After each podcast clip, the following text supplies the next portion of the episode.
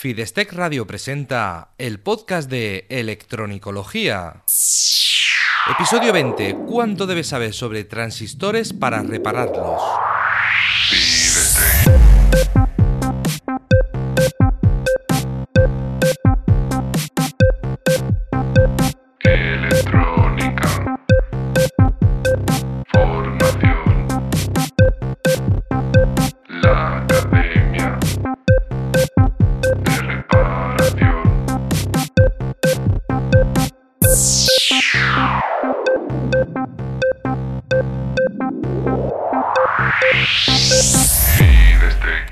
Hola, ¿qué tal? Bienvenido al podcast de Electronicología, el programa de Fidestec Radio donde hablamos sobre reparación electrónica, organización del trabajo, diagnóstico e investigación de causas de averías y en general todo lo que tenga que ver con la parte práctica de la electrónica desde el punto de vista de la reparación. Soy Eugenio Nieto y desde Fidestec tengo la intención de ayudarte a mejorar como técnico de reparación para que no te conformes con hacer que algo vuelva a funcionar, sino que además seas capaz de analizar, reparar y prevenir futuras averías para convertirte en el profesional que todos buscan. En el programa de hoy voy a hablar sobre transistores porque muchas veces me decís que hable sobre un tipo concreto de transistor y hay muchísimos tipos y podríamos estar toda la vida hablando sobre transistores. Entonces lo que quiero ver un poquito, reflexionar un poquito sobre cuántos tipos de transistores existen, sobre qué se estudia sobre transistores y lo más importante, qué debes conocer realmente para reparar circuitos con transistores. Pero antes déjame recordarte que en fidestec.com encontrarás un montón de recursos y formaciones para mejorar como técnico de reparación. Entra en fidestec.com barra curso gratis, todo junto y en minúsculas, fidestec.com barra curso gratis y recibirás gratis en tu email un curso completo valorado en 10 euros. Vale, lo primero, ¿cuántos tipos de transistores existen? Hay muchísimos, algunos ni siquiera los conozco. Pero la realidad es que es muy difícil que te encuentres todos los tipos que existen.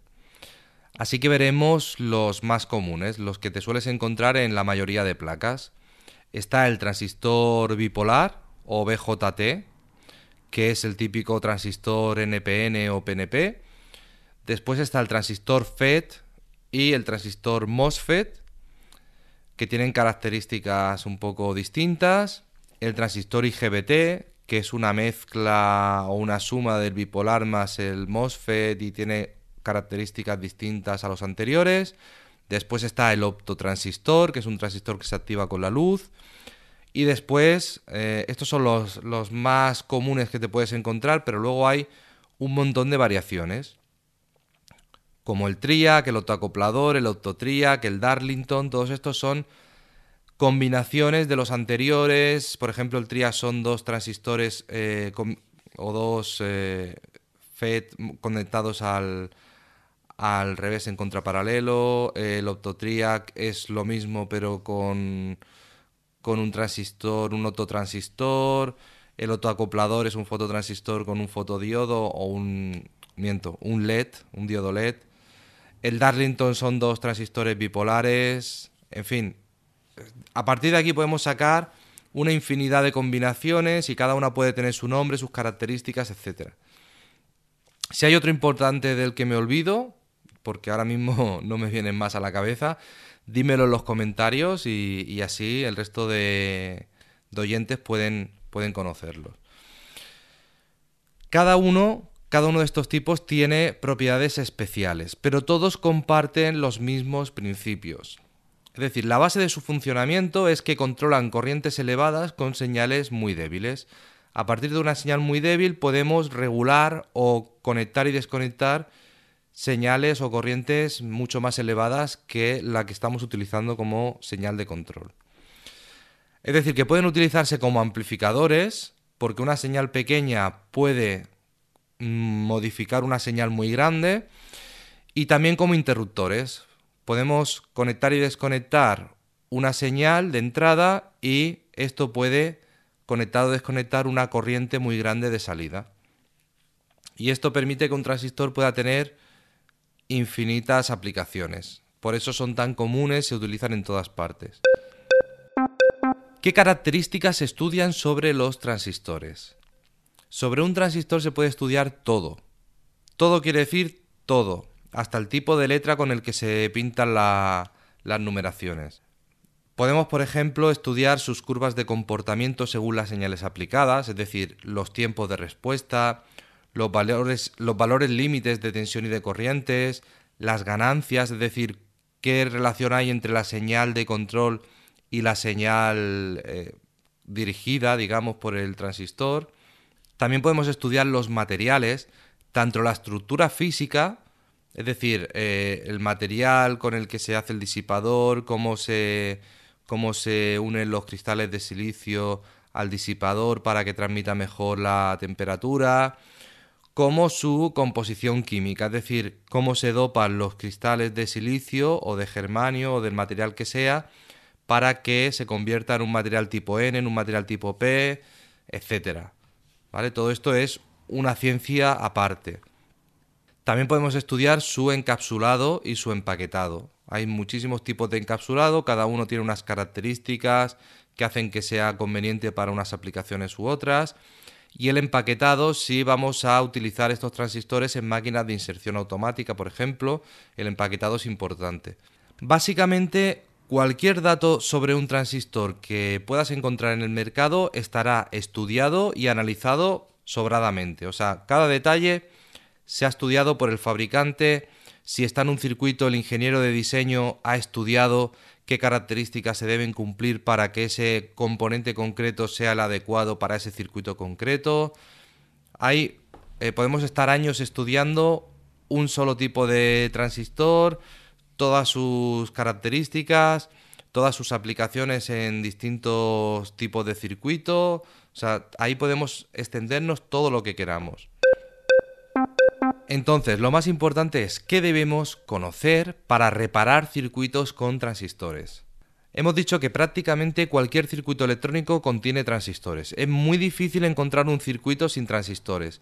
Si es un circuito sin transistores, seguramente será un filtro, a lo mejor con una bobina y un condensador.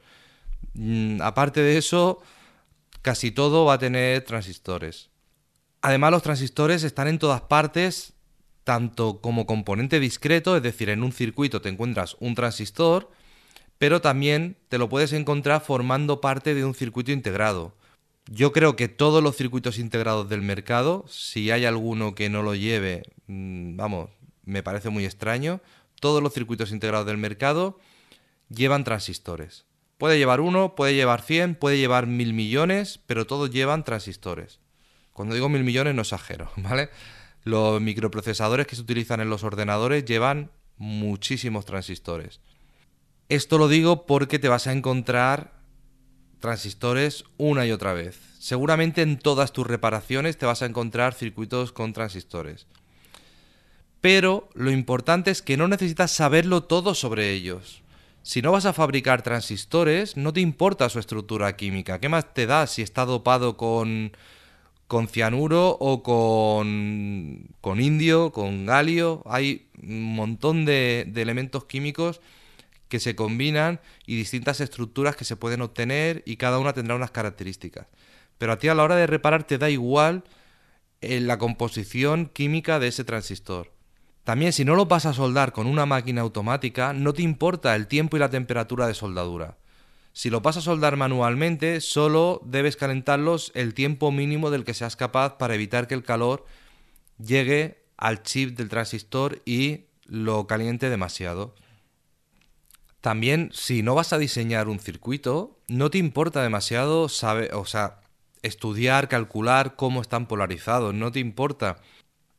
Te interesa saber si está en colector común o en emisor común o poco más, ¿vale? Pero no te interesa exactamente conocer todos los detalles sobre cómo se ha polarizado ese transistor para ese circuito, los valores exactos, al final no es tan importante.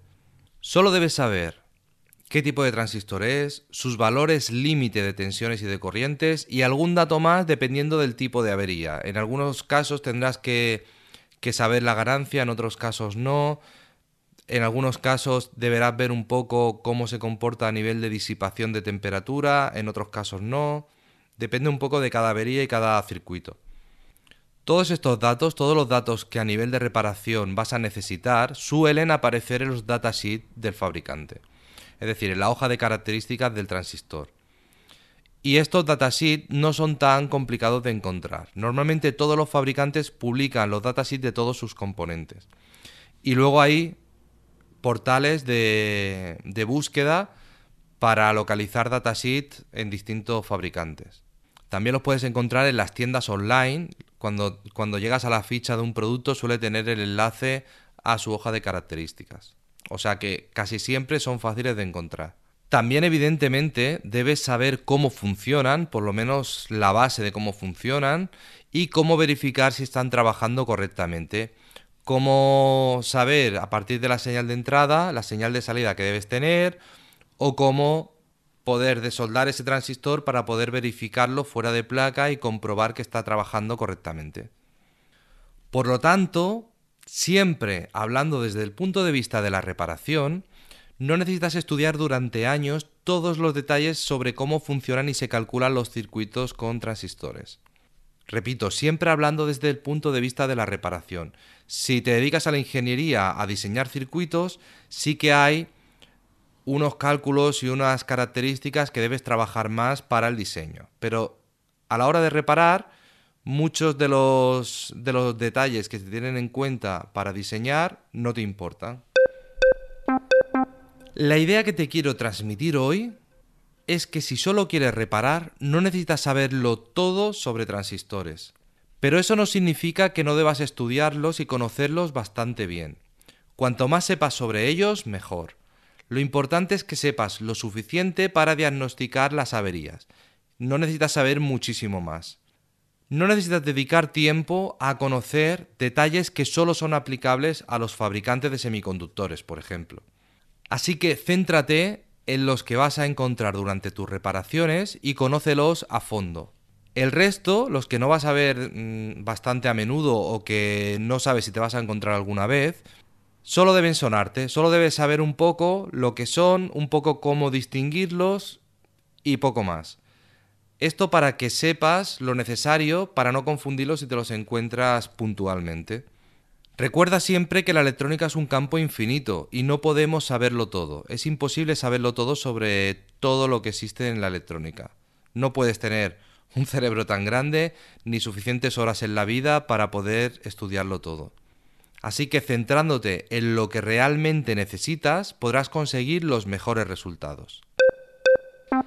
Espero haberte ayudado con esta reflexión. En el próximo episodio te hablaré sobre otro tema, quizás el que tú propongas en los comentarios.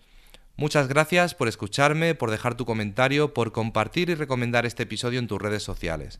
Gracias por ayudarme a llegar cada vez a más personas que, como tú, quieren mejorar en este apasionante mundo de la reparación electrónica es decir, en el mundo de la electronicología. Un abrazo.